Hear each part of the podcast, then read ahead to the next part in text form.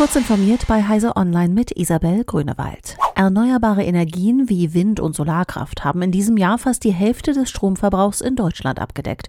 Konkret lag der Anteil von Strom aus Wind, Photovoltaik, Biomasse und anderen regenerativen Energieträgern bei gut 46 Prozent des Bruttostromverbrauchs, wie vorläufige Berechnungen des Zentrums für Sonnenenergie und Wasserstoffforschung Baden-Württemberg und des Bundesverbands der Energie- und Wasserwirtschaft zeigten. Im vergangenen Jahr habe er bei 42,5 Prozent gelegen.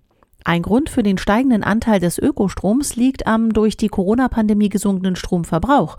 Wäre in diesem Jahr genauso viel Strom wie im Jahr 2019 verbraucht worden, hätten erneuerbare Energien gut 44 Prozent des Stromverbrauchs gedeckt. Nach verschiedenen Medienberichten sollen Hacker das Finanz- und das Handelsministerium sowie weitere Behörden der USA angegriffen haben. Die Washington Post berichtete, Hacker mit Verbindungen zum russischen Geheimdienst seien für die Angriffe verantwortlich. Es sei unklar, welche Informationen erbeutet worden seien. Die Cyberattacken dauerten seit Monaten an.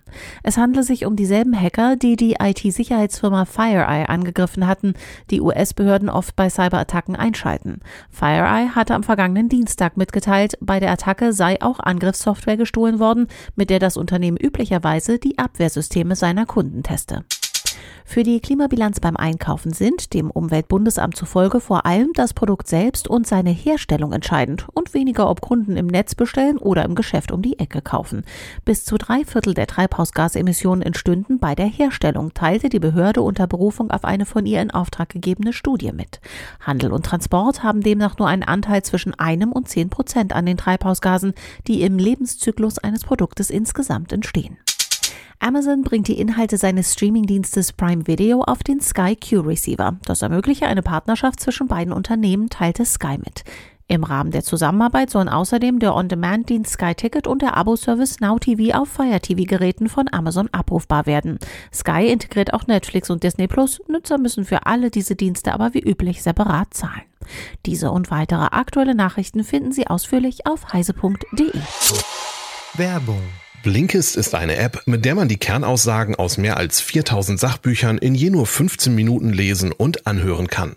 Blinkist bietet die neuesten Ratgeber und Bestseller aus mehr als 25 Kategorien wie Produktivität, Politik, Wirtschaft und persönlicher Entwicklung mit Tipps und Tricks für Alltag und Beruf. Zudem gibt es ein großes Angebot an Hörbüchern zum Vorteilspreis. Für Zuhörer von Kurz informiert gibt es 25% Rabatt auf das Jahresabo Blinkist Premium über den Link blinkist.de slash kurzinformiert. Die App kann man auch sieben Tage lang kostenlos testen.